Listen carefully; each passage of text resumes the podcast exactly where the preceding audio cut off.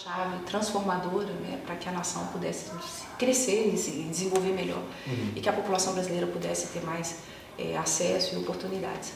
E eu me recordo que a partir dali, não é, a, o meu diálogo com o presidente passou a ser quase que diário, né?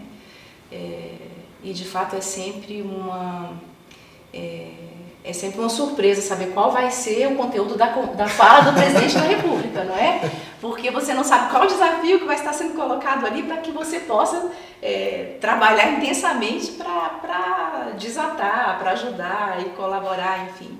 Mas o presidente sempre foi uma pessoa extremamente é, elegante e, e uma pessoa que eu tinha um diálogo muito fácil porque ele também era um jurista, é, isso facilitava muito né, o, a conversa e a, a, a, os desafios se tornavam mais leves uhum. por conta dessa compreensão dele, dessa visão. Técnica, compreensão técnica. Técnica, técnica, técnica e, e altamente elaborada do presidente. Nós discutimos inúmeros temas e, e isso sempre foi motivo de muita alegria. Obviamente, é, Hoje a gente olha para, para, para trás né, e a gente vê que o telefonema em qualquer hora, o presidente está certo, tem que a, os desafios do país batem a porta a qualquer momento, qualquer momento. Né? E a gente precisa estar ali preparados para fazer frente à necessidade. À você falou dos desafios, eu acho que você assumiu um dos períodos mais conturbados da história do país. Verdade. Como foi essa gestão da AGU, como ministro-chefe da AGU, num dos momentos que o país atravessava uma crise política, sucessão presidencial, impeachment, uma crise econômica, uh, enfim, muitos investimentos sendo retirados do país, o país tinha perdido o grau de uhum. investidor, uh, protestos que tomaram conta do país, dentre eles o protesto, a greve dos caminhoneiros. Como foi a gestão da Gil nesse, nessa, nesse, nesses anos? Sempre técnica, sempre técnica. É, a gestão nós procuramos desenvolver da forma mais apegada possível a, aos ditames legais, em tudo. É, eu talvez pudesse separar em duas linhas, grandes linhas de atuação. É, digo da minha, do meu papel enquanto advogada geral. A gestão interna da casa, porque é 249 unidades em todo o território nacional, hum, 8 mil advogados, como servidores, 12 mil pessoas envolvidas numa cadeia organizacional o que exige muito de uma, de uma gestão para que ela seja realmente eficiente. Um orçamento extremamente curto, na casa dos 300 milhões para 249 unidades, só custeio, com zero de investimento. Então foi preciso desenvolver um trabalho de muita criatividade. Logo que nós entramos, eu pedi a revisão de todos os contratos celebrados pela instituição para que nós pudéssemos renegociar os contratos e com isso a gente pudesse ter alguma folga orçamentária para a gente tentar investir um pouco mais também na melhoria da, de condições dos nossos advogados. Uhum. Me recordo que nessa primeira revisão nós conseguimos uma, uma, uma folga de algo em torno de 20 milhões, recurso que permitiu a, a melhoria das condições e reforma de algumas unidades da AGU, é, país afora e até mesmo a mudança de advogados de algumas unidades, algumas unidades em que os advogados estavam, mas em condições é, até de perigo mesmo, né? Unidades extremamente sensíveis do ponto de vista de segurança para o advogado, nós conseguimos fazer essa mudança. Conseguimos o credenciamento da escola da GU para que pudesse ministrar o primeiro curso de mestrado em advocacia pública. Uh, e logo de, de cara conseguimos um, um processo de, de conscientização das pastas ministeriais da importância de se implementar a política dos honorários para os advogados públicos federais. Uh, no âmbito dos estados já era uma realidade e para nós e para nós não. Então foi um, um, trabalho que no início nós já conseguimos também é, nesse convencimento, não somente à, luz da legislação, obviamente, mas era um ato que exigia a assinatura de quatro ministros, isso é sempre complexo. É, mas o trabalho foi feito, isso veio. Então, isso na, na perspectiva administrativa. Na perspectiva da área fim, uh, um desafio enorme, é, um trabalho que sempre primou muito pela técnica, é, buscando trazer uma colaboração mais eficiente para o sistema de justiça, É, nós tínhamos levantamentos do volume de ações envolvendo a União, algo em torno de 20 milhões de processos ao ano. E nós precisávamos é, fazer uma gestão inteligente desses processos.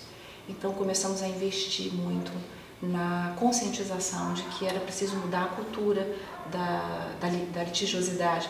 Que ainda está presente em...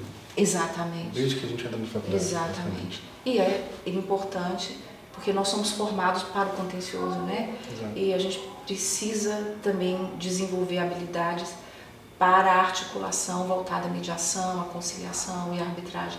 Então, fazer uso verdadeiramente, é, de modo mais, mais real, mais eficiente mesmo, é, dessas ferramentas que estão colocadas à nossa disposição.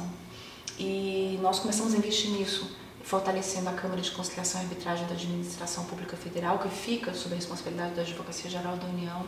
Começamos a fazer uma política de, de acordos é, conseguimos em dois anos e seis meses é, celebrar 213 mil acordos, é, isso fora o acordo de planos econômicos, que é uma realidade à parte. Né? É, esse acordo, que foi o maior acordo homologado pelo Poder Judiciário brasileiro, ele trouxe a potencialidade de eliminar um milhão de ações do sistema de justiça, numa questão que já se arrastava perante o, o judiciário por quase 30 anos. Né?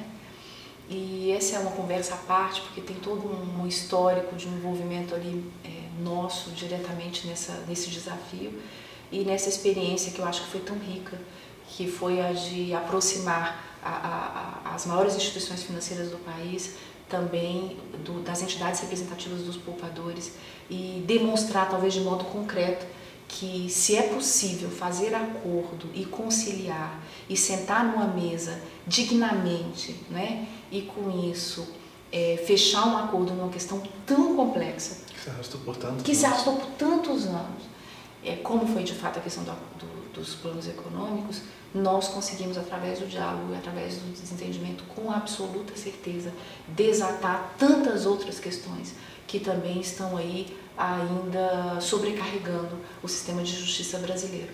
Então eu acho que tudo isso sendo feito uh, tentando trazer também um olhar especial para todas as iniciativas é, do governo, e aí eram do governo mesmo, né? É, e que na verdade se colocavam como políticas de Estado, então quer dizer, o governo impulsionando as políticas ali de Estado. E não agiu isoladamente. E não agiu isoladamente no sentido de você trazer sustentabilidade jurídica, por exemplo, a política de concessões. Então, nós organizávamos os plantões para que os leilões pudessem se dar com segurança jurídica. Nós começamos a, nós implementamos uma cartilha dentro desse olhar que você mencionou, as dificuldades enfrentadas pelo país, a questão dos índices, né? a importância do crescimento, o risco, enfim, a, a necessidade de trazer investimentos para dentro do, do nosso país nós começamos a trabalhar na questão da segurança jurídica. E editamos a cartilha é, orientando, quer dizer, a cartilha que trazendo, falando sobre segurança jurídica para o investidor estrangeiro, trazendo ali como que é a nossa sistemática processual, quais são as regras do direito doméstico, as regras básicas do direito internacional, os acordos de cooperação e facilitação de investimentos, tudo isso a gente colocou numa cartilha que foi distribuída em todas as embaixadas, no né, país afora, e mundo afora e no nosso país, nos, nos ministérios né, e, nas agências. Nós é, fizemos um, um trabalho intenso no sentido de que é, preventivo, quer dizer, começamos a, a elaborar pareceres que pudessem ser submetidos ao presidente da República, para que o presidente assinando, eles pudessem se tornar vinculantes para toda a administração pública. Uhum. Com isso, trazendo, um, dando um valor diferenciado para a segurança jurídica.